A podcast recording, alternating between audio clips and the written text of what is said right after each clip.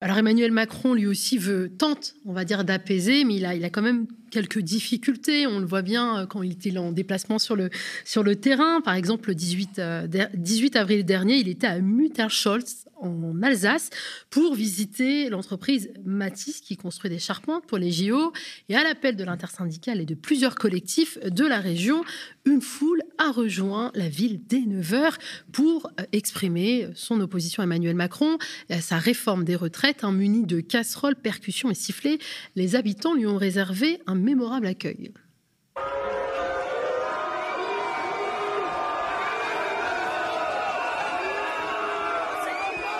Vous avez des ministres corrompus Ne dites pas ça sur les ministres, voyons. Ah si, vous le savez très Les bien ministres, les parlementaires, Vous savez c'est très bien. Et vous allez bientôt tomber, vous allez voir Là, vous allez tomber dehors Ça va. Bonjour à vous, vous allez bien Comment ça va Vous allez bien Bonjour. Vous allez bien Merci à vous Comment allez-vous Vous allez bien Est-ce que vous avez vraiment l'impression d'avoir apaisé le pays depuis lundi Écoutez, je ne crois pas aux effets miracles. Je pense qu'il faut simplement continuer d'expliquer, aller au-devant. Il y a des gens qui sont prêts à entendre et qui entendent. Et il faut faire avancer les projets. Notre pays, il a besoin de quoi D'avancer, de créer des emplois, de réindustrialiser pour pouvoir payer les services publics, pour mieux payer les enseignants. Monsieur le responsable syndical, ce que vous faites, c'est délétère pour le pays. Il faudrait vraiment retirer cette réforme, monsieur. L'intersyndicale est mobilisée, Je sais, unie, je sais, je sais. Fait, monsieur. On a, on a fait des concessions pour l'améliorer. Pour le coup, ça Mais, suffit pas. bah non, mais regardez, je Vous fais. voyez, vous voyez des gens. Mais je sais bien, je savais. Vous avez C'est pas la première fois que j'en entends des gens qui râlent après Bah, moi. Pour le coup, dans cette ampleur-là, c'est vraiment pas. Non, j'en ai eu- j'ai eu- Vraiment, j'ai eu bien pire. J'ai 34 ans, compris au monsieur moment de la. SNCF. Vraiment, moi, je suis vraiment Regardez, inquiète de la façon dont le pays s'évolue aujourd'hui. ce que je veux vous dire. On nous, on- voilà, on vous demande une seule chose, c'est un signe d'apaisement, et là, vraiment, on le voit pas. Oui, non, mais en fait, les Français nous régalent, il faut dire la vérité. hein. Euh, C'est c'est euh, plaisant pour ceux qui sont mobilisés de voir ces scènes-là, parce que justement, quand je te disais, le mouvement passe à une course de fond. La question, c'est donc euh, une question difficile qui est posée. C'est un, il n'y a plus de voie institutionnelle, de mécanismes et de portes de sortie institutionnelles. A priori, il y aura peut-être cette nouvelle décision sur le RIP, mais c'est une situation qui oblige le camp mobilisé euh, à réfléchir à comment répondre. Parce que quand vous n'avez pas de porte de sortie ou de voie facile euh, pour pouvoir changer la séquence, vous vous opposez face à l'État, à un gouvernement qui est complètement fermé sur sa décision.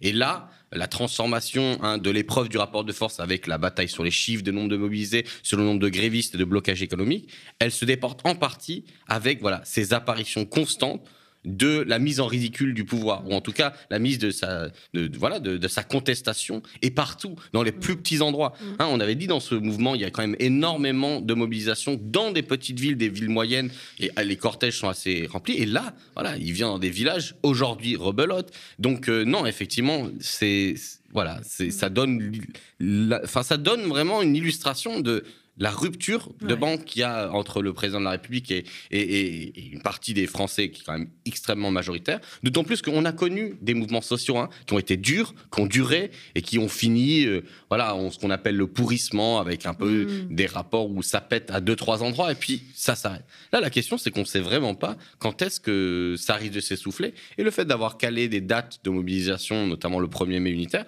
bon ben voilà, on peut maintenir l'effort. C'est à mon avis intéressant. Tu as dû le voir, euh, Paul, hein, lors de cette visite hein, dans cette usine en Alsace. Les, les énergéticiens de la CGT ont mis Macron euh, en blackout et ils l'ont fait d'ailleurs dans l'Hérault, on le verra plus tard. Et dans un communiqué, le collectif alsacien On crèvera pas au boulot, qui réunit donc ces syndicats, des politiques, des citoyens, rappelle hein, que notre arme, c'est la lutte. Nous continuerons jusqu'à l'abandon de la réforme ou à l'extinction de la flamme olympique. Rappelons partout à euh, rappelons tout, tout le temps à Macron, à ses ministres, aux élus Renaissance, que sans retrait, pas d'IO. Et donc, il conclut ce communiqué euh, par cette petite phrase assez, assez, assez rigolote. L'Alsace passe désormais la casserole olympique à l'Hérault. Et effectivement, l'appel a été entendu à Ganges, hein, donc dans l'Hérault. Emmanuel Macron était en visite dans un établissement. Le courant a été coupé, ce qui a obligé le chef de l'État à faire son discours dans une cour de récréation, aux côtés notamment de deux enfants qui semblaient ravis, hein, comme on peut le voir euh, euh, sur ces images. Et pour l'occasion, les casseroles ont été interdites. Un arrêté a été, a été pris par la préfecture pour interdire tout dispositif sonore portatif. Ah, casseroles. là. Oui, deux casseroles. Il faudra les enlever, madame. Non, Pourquoi voilà, enlever des casseroles, s'il vous plaît On est sur Une un raison pectoral. Sur Est-ce que je pourrais lire un document, s'il vous plaît, un arrêt? Madame, la casserole. Non, je vous ai demandé un papier. un doc- Ben, on a, on a l'arrêté préfectoral. Je vais le lire. Ben, vous allez le lire, vous mettez-vous là. En Et à quel moment on n'a pas le droit de prendre Voilà. une casserole en fait? Putain, mais c'est dingue quoi. On la, Non, on la bon, pose là, euh, mais on va aller en chercher. je, je laisse pas mon sopalin, ni ma boîte de conserve. Oh, va te faire foutre, ils nous prennent tout, n'importe quoi. Non, mais la boîte de conserve, tu peux la prendre, c'est pas interdit. Non, non, le si, si. Prenez pas la boîte de conserve non plus. Allez-y, madame, posez, posez la boîte. Ne cherchez pas. Allez, Bonne journée. Ok. Les moutons et on y va. C'est l'aberration complète, tout le fric est foutu pour ça. S'il était tranquille, je pense qu'on ne prendrait pas autant de précautions. hein. On peut pas poser les gamelles, c'est ça on, on peut pas prendre les gamelles hein Les casseroles, par arrêté préfectoral, il est interdit d'avoir une casserole.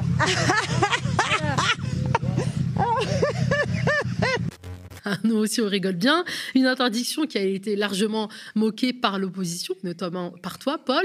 Mais en même temps, ce n'est pas la faute d'Emmanuel Macron. Lui est ouvert au dialogue. L'usine, ça fait partie de finalement. C'est le, moment qu'on vit, c'est, c'est- ça ne doit pas nous empêcher d'avancer, c'est ce que je disais, on a des tas de défis. C'est pas, c'est pas les casseroles qui feront avancer la France. Il y a des gens qui sont pas contents, il y a des gens qui sont plus calmes, il y a des gens qui sont contents, donc euh, il faut de tout. Et c'est normal que la colère s'exprime, mais il faut continuer à avancer. Monsieur le Président, vous avez dit que vous étiez prêt à aller échanger avec ces manifestants. S'ils sont prêts à Vous échanger, j'ai dit. Bah, j'ai dit si les gens sont prêts à échanger. Si les gens ils sont juste prêts à acheter des choses, à faire du bruit, ça vaut pas la peine. Bon, cette séquence, elle t'a fait beaucoup rire. Tu l'as commenté sur Twitter. Mais euh, oui, mais en fait, ouais. festival, festival de petites phrases. On avait l'habitude. Là, on se dit, le Ouais. pays est tendu. Que font les conseillers en communication? Typiquement, déjà, les enfants qui font la tête derrière. Dire, là, on a un niveau à rattraper sur les dictatures. En Corée du Nord, les enfants sourient au moins sur les vidéos. Euh, là, euh, on a une mise en scène pathétique où, voilà, on alterne une phrase très méprisante et une phrase qui est dite de façon négligée, mais qui est aussi très méprisante. Oui, enfin, si, si ces manifestants veulent échanger, c'est-à-dire s'ils savent parler et pas baragouiner, peut-être que je veux bien aller les rencontrer. C'était vraiment le fait du prince. Et en même temps, tout ce ridicule sur l'interdiction des casseroles, voilà.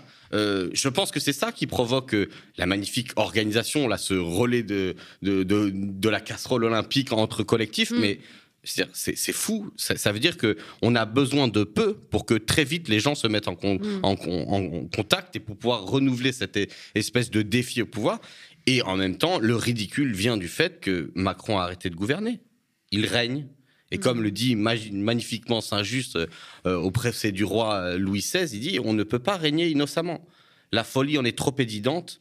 Tout roi est un rebelle et un usurpateur. Hein, la folie en est trop évidente. Bien sûr, alors là, ils ont dit non, mais nous, on n'a pas dit d'interdire les casseroles. C'est les policiers qui ont fait du zèle. Donc, ils mettent la faute sur euh, les gendarmes.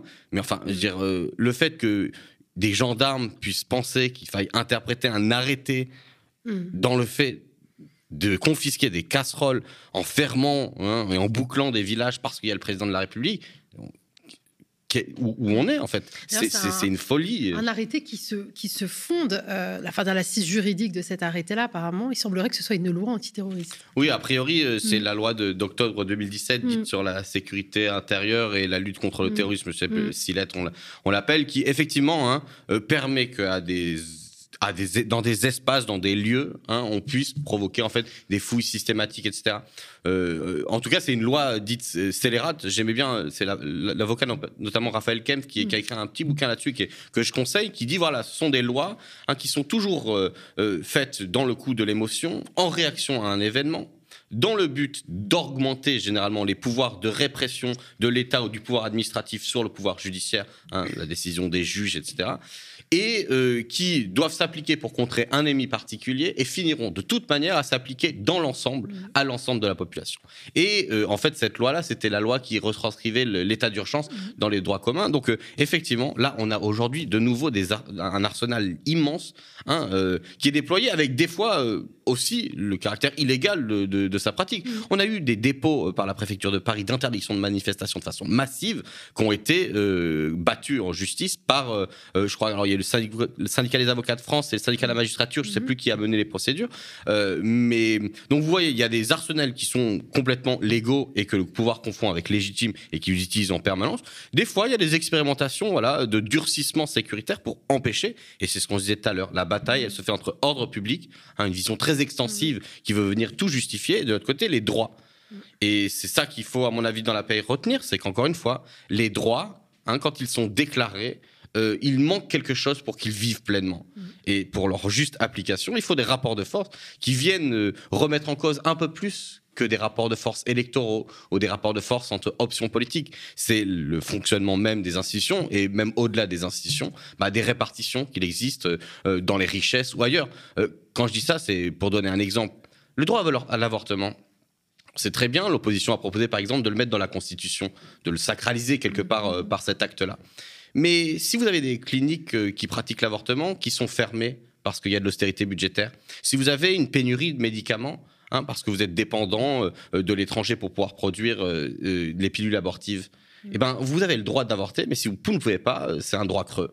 Hein, et c'est tout l'enjeu, à mon avis, des combats qui sont menés, que ce soit celui sur la retraite ou autre, de dire bon, d'accord, on s'oppose à des réformes, mais derrière, il faut développer un récit. Et là, le récit, il est évident, c'est euh, la folie euh, d'un homme seul, isolé contre le peuple, ne, ne peut pas permettre d'avenir hein, euh, satisfaisant pour l'ensemble des intérêts euh, qui sont ceux des citoyens français. Chers auditeurs du média, vous aimez nous écouter? Vous êtes la garantie de notre liberté et de notre indépendance et nous avons besoin de vous pour continuer. Devenez sociaux et abonnez-vous sur lemediatv.fr soutien.